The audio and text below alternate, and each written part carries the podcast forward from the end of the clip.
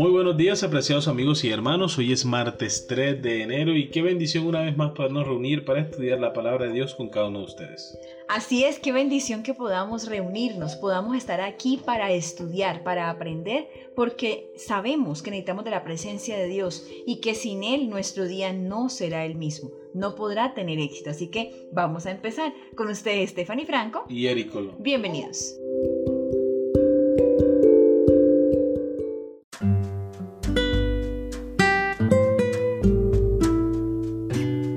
Recursos disponibles para la familia de Dios. El título de la lección para el día de hoy.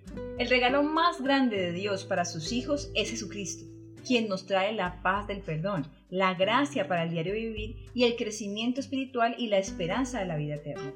Porque de tal manera amó Dios al mundo que dio a su Hijo único para que todo aquel que en él cree no perezca, sino que tenga vida eterna.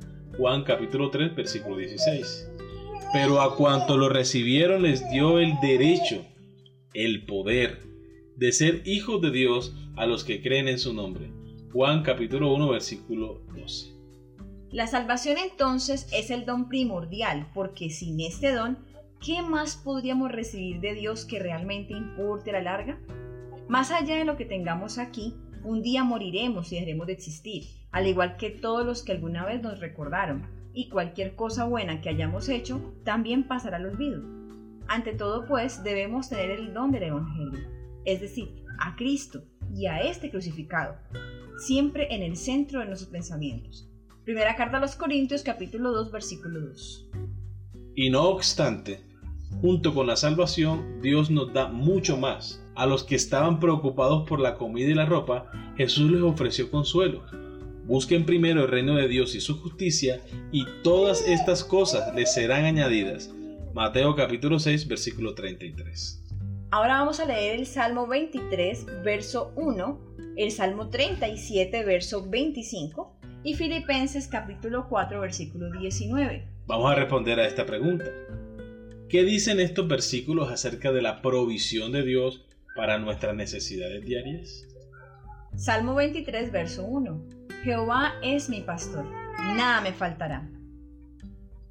Salmo 37:25 Joven fui y he envejecido, y no he visto justo desamparado, ni su descendencia que mendigue pan. Filipenses capítulo 4 versículo 19 Mi Dios pues suplirá todo lo que os falta, conforme a sus riquezas en gloria en Cristo Jesús.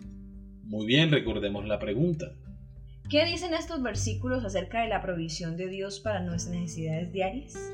Me gusta mucho el último versículo que leímos de Filipenses 4:19 porque dice, mi Dios pues suplirá todo lo que os haga falta. Es decir, Dios es nuestro proveedor. Si nosotros aprendemos a confiar en Él y a depender de Él, Él suplirá cada una de nuestras necesidades. Obviamente Dios espera que nosotros hagamos nuestra parte, ¿cierto? No solamente va a llegar el alimento en casa si nosotros no estamos haciendo nada ni trabajando, aunque Dios ha obrado milagros de esa manera, ¿cierto? Hay personas en necesidades y Dios los asiste con su presencia, Dios los asiste con su poder. Sin embargo, Dios espera que cada uno de nosotros haga su parte, la parte que a cada uno de nosotros nos corresponde. Amén. Además, cuando Jesús dijo a sus discípulos que se iría, les prometió el don del Espíritu Santo para consolarlos.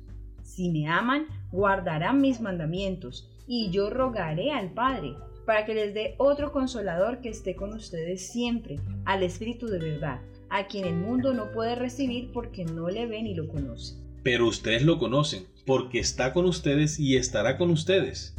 Juan capítulo 14, versículo 15 al 17. Él os guiará a toda la verdad Juan capítulo 16, versículo 13. Entonces el Espíritu mismo da asombrosos dones espirituales a los hijos de Dios, de acuerdo con 1 de Corintios capítulo 12, versículo 4 al 11.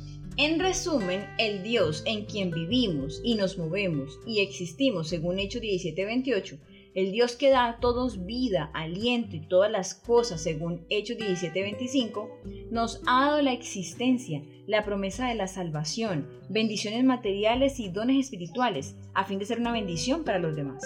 En otras palabras, independientemente de las posesiones materiales que tengamos, los dones o los talentos con los que hayamos sido bendecidos, nos debemos en todo sentido al dador por la manera en que utilizamos esos dones. De esta forma, hermanos, podemos notar que somos responsables grandemente ante Dios por los recursos que Él pone a nuestra disposición, porque Él pone primeramente su Santo Espíritu para que podamos acudir a Él, para que podamos escucharlo, y de esa manera podamos vivir vidas que realmente glorifiquen el nombre de Dios y puedan ser provechosas, puedan ser agradables, alegres, porque nuestra felicidad, nuestra verdadera paz se centra en que vamos una vida pegados de Dios. Amén. Entonces el primer recurso es el Espíritu Santo. Amén. Y el más valioso. De ahí viene lo que tú decías. Ya por añadidura viene todo lo demás. Viene todo lo que podemos necesitar como la comida, la ropa, la vivienda, el trabajo. Todo lo demás ya lo provee Dios de forma añadida. Es decir, no tendremos que volvernos locos buscándolo por todas partes, sino que Dios puede proveerlo. Pero debemos hacer nuestra parte como ya tú lo mencionabas. Amén. Muy bien amigos y hermanos, hemos llegado al final de la lección para el día de hoy. Esperamos que haya sido de gran bendición para ustedes como lo ha sido para nosotros. Y no olviden nuestra cita para el día de mañana con una nueva lección. Que Dios te bendiga.